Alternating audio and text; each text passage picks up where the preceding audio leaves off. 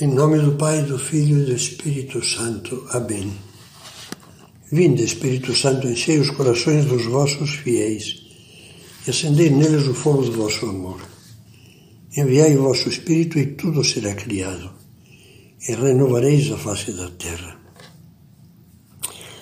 Voltando àquele texto da, da Epístola de São Paulo aos Colossenses, ele, depois da humildade, menciona outras virtudes. Primeiro, uma virtude que se pode traduzir tanto por doçura como por mansidão. E depois, a virtude da paciência. Como é natural, São Paulo não pretende fazer um tratado exaustivo. Não afirma que as virtudes que ele vai enumerando sejam todas as virtudes que contribuem para a paz mas sem dúvida todas elas estão relacionadas com a paz e por isso servem-nos muito bem de tema de meditação. Doçura, paciência, serenidade, mansidão. Só de ouvirmos essas palavras, parece que a paz já entra na nossa alma.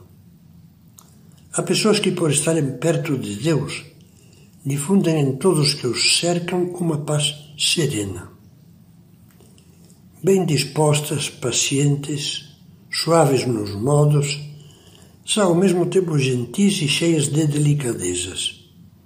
Junto delas, experimentamos uma sensação de bem-estar parecida com a que nos envolve ao contemplarmos um suave e lento entardecer no campo. Sem as virtudes amáveis, a vida se torna dura, áspera, cheia de atritos. Na verdade, qual é a fonte mais comum das palavras, dos olhares e dos gestos desagradáveis? Sem dúvida, a irritabilidade e a impaciência não controladas.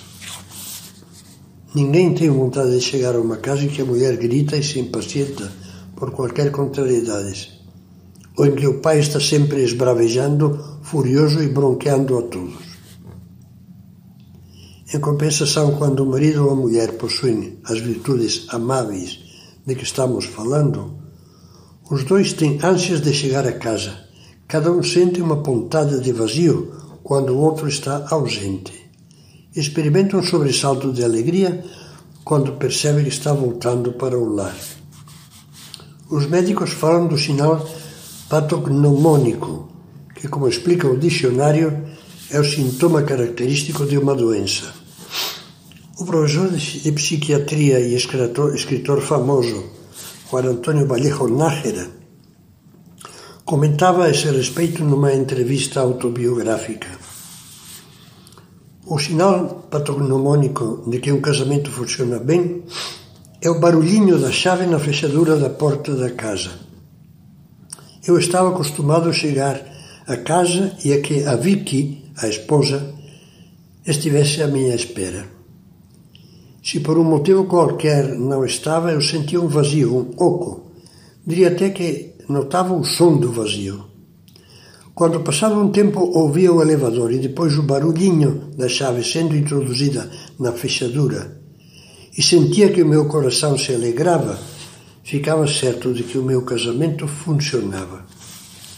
Tenho praticado muito no meu consultório o teste da chave, como eu o chamo com pacientes que têm problemas matrimoniais. Virtudes amáveis criam vida amável. Em algumas meditações já passadas, mencionava a resposta daquele velho amigo meu que acabava de celebrar as bodas de ouro.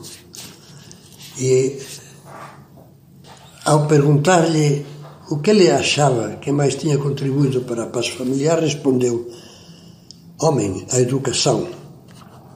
Sim, os detalhes de educação, as gentilezas, as delicadezas, não são só para praticar fora de casa com os estranhos. Nem são coisas ultrapassadas pelo à vontade atual, que é tão antigo como a mais velha grosseria.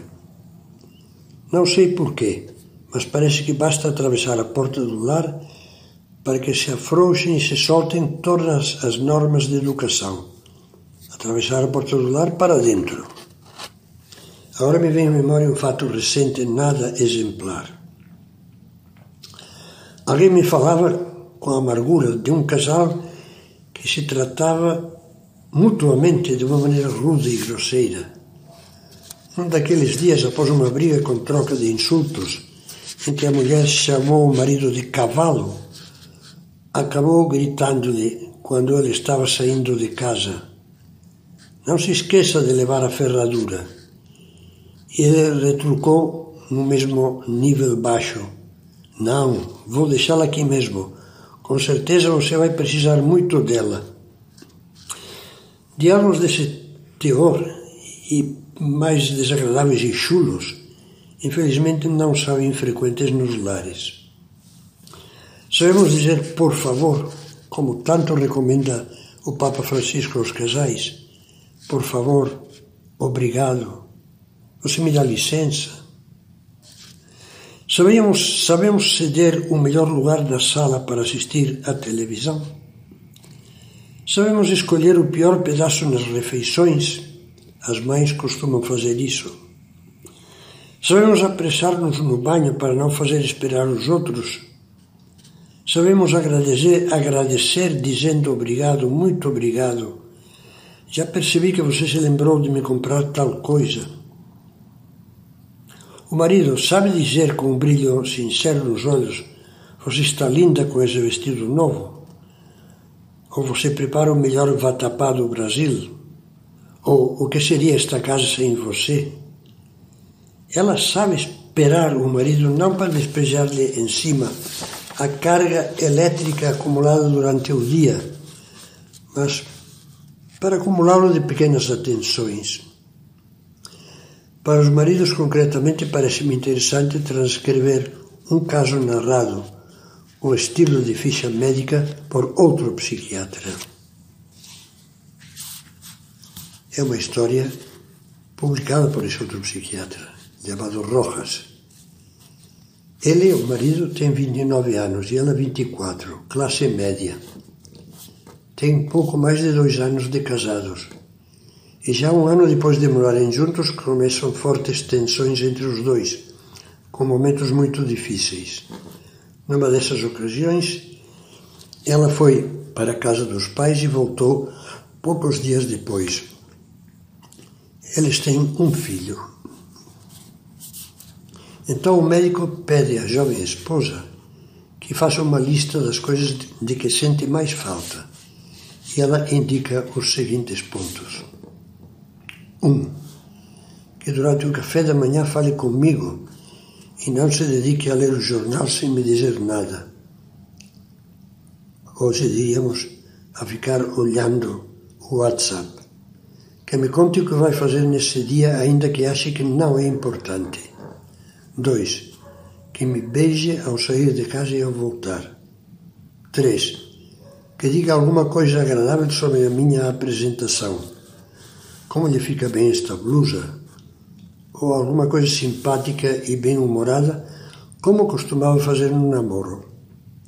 E aí eu faço um inciso. São José Maria dizia sempre aos casais que vocês se queiram bem, que se amem como se sempre fossem noivos. Continuou com o psiquiatra. 4. Que me pergunte como foi o meu dia, o que fiz, como me sinto. 5. Que não se mostre carinhoso só quando quer ter relações íntimas comigo. Isto é uma coisa que me revolta. 6. Que perca o tempo com seu filho quando chega do serviço e não se feche no quarto com seus papéis. 7. Que colabore em algumas pequenas tarefas da casa. Preparar a mesa, trazer os guardanapos, tirar o gelo da geladeira, etc. 8. Que nos dias especiais me leve a jantar fora como fazíamos quando namorávamos ou logo depois de casados. E que se arrume e não vá com a mesma roupa com que esteve trabalhando. Também os maridos poderiam fazer longas listas análogas, e os filhos, e os pais em relação aos filhos.